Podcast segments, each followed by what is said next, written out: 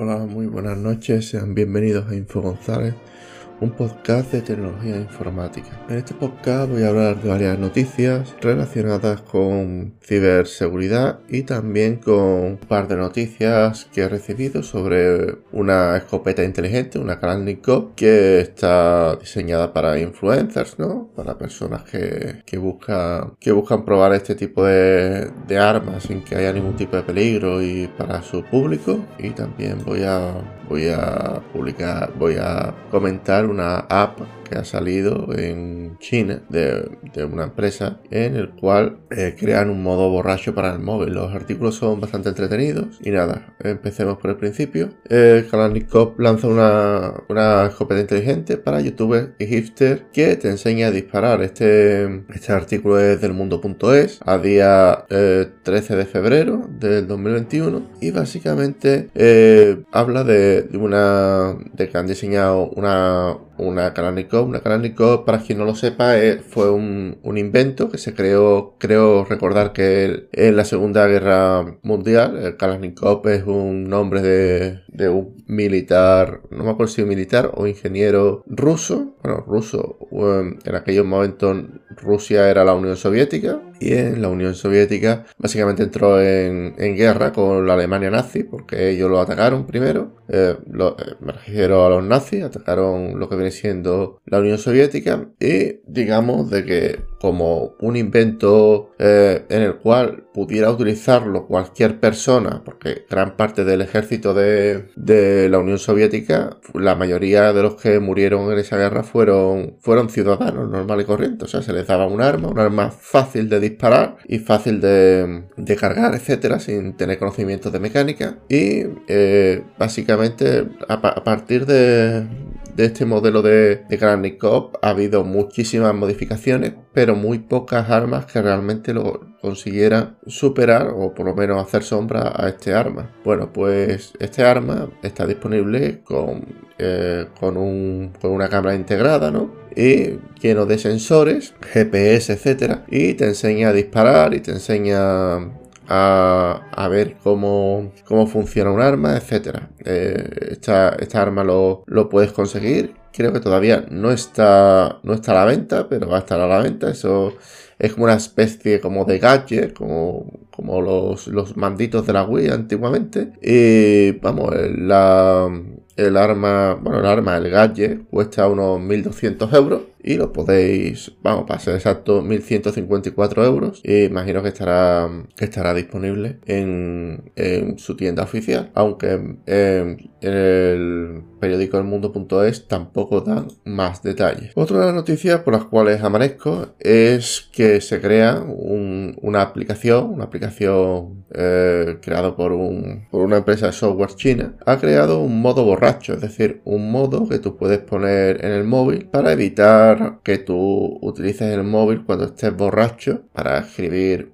mensajes a tu jefe, para escribir mensajes a tu exnovia, para escribir mensajes a, alguna persona que no, que no debería hacerlo. También hay una opción para poner un número de teléfono para en caso de que estés muy ebrio puedas llamar sin que, sin que haya mayor problema. Y esta aplicación en un principio está desarrollada por una pequeña empresa china. No se sabe si se va a poner eh, si se va a poner en algún que otro móvil. Imagino que Xiaomi o Huawei, si sale, si en algún momento les interesa a estas empresas, podrán, lo veremos. Pero es muy difícil porque la empresa es una empresa muy pequeña. Eh, sigamos comentando noticias y por lo visto han ha habido una planta de agua que en el cual unos hackers entraron en, la planta mediante varios errores que tenía en la configuración. El primer error fue que tenían Windows 7 eh, instalado, un sistema operativo sin soporte. Bueno, me parece que tiene, o sea, si tú pagas un extra, creo que tienes parches de ciberseguridad, es decir, tenía parches de ciberseguridad. El problema es que también tenía,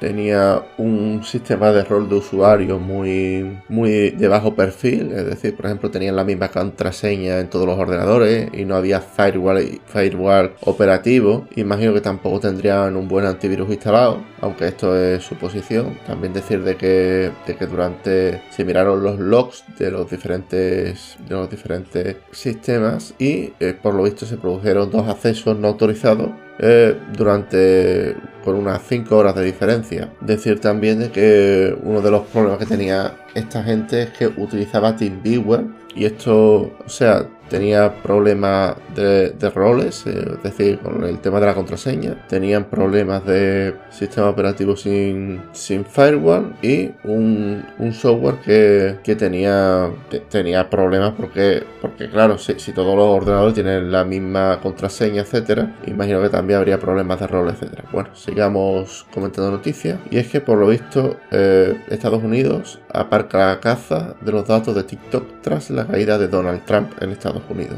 Y es que Biden cogerá el plan del expresidente para obligar a la red social a vender su base de datos en Estados Unidos a una empresa norteamericana. Esto es algo bastante polémico, ya sabéis de que yo soy de los que piensa de que, de que la tecnología debería de que nosotros usamos debería de, ser, debería de haber cierta soberanía tecnológica, es decir, como, como hace China o como hace eh, Corea del Sur, es decir, ellos fabrican sus propios ordenadores, su propia tecnología, por lo menos las cosas las empresas eh, que son que son importantes, ¿no? Plantas nucleares, etcétera, ya que estar dependiendo de tecnología extranjera te hace de que pueda haber ciertas vulnerabilidades, etcétera. Y empezamos a hablar de otro tema bastante interesante, un tanto polémico, y es que el New York Times ha podido rastrear los asaltantes del Capitolio a través de la publicidad para móviles. Y sí, aunque la mayoría de los asaltantes del Capitolio tenían, habían, habían desactivado los eh, lo que viene siendo el GPS, la localización, etcétera, que eso es mentira también, porque hay formas de que te localicen, si hace, y más si la lía parda así, pero eh, por lo visto muchas de las empresas norteamericanas que se dedicaban a,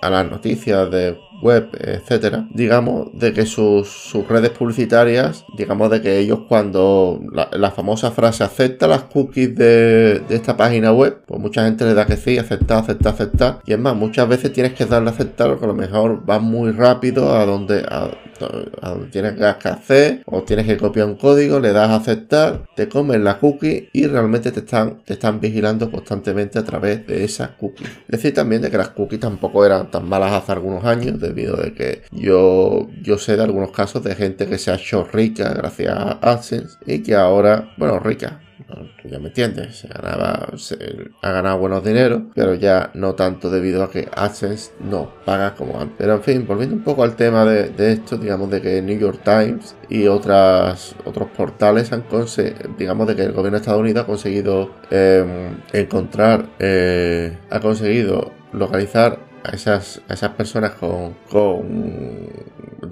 quienes estaban en el Capitolio debido a que a eso a que, a que han dado a que dieron los datos eh, con las con las cookies. Y nada aparte debo decirte que los datos anónimos tampoco son del todo anónimos. Porque eh, los cuando tú entras en una página web generalmente sabes hay forma de saber digamos la IP el, tamaño de la pantalla que tú estás usando, la versión del navegador y la versión del sistema operativo que estás usando. Con estos cuatro datos se puede saber perfectamente cuánta gente con Windows con, Linux eh, versión, versión 4.6, con, con, con, el navegador web Brave versión anterior y con, con una pantalla de tantas pulgadas, cuál, cuántos ordenadores hay así. O sea que, que, al final, al final los datos, los datos anónimos no son del todo anónimos, es más, no, no, no tienen por qué serlo, es que no lo son eh, en realidad. Pero bueno, voy, voy a ir dejando aquí el podcast de hoy. Espero que os haya gustado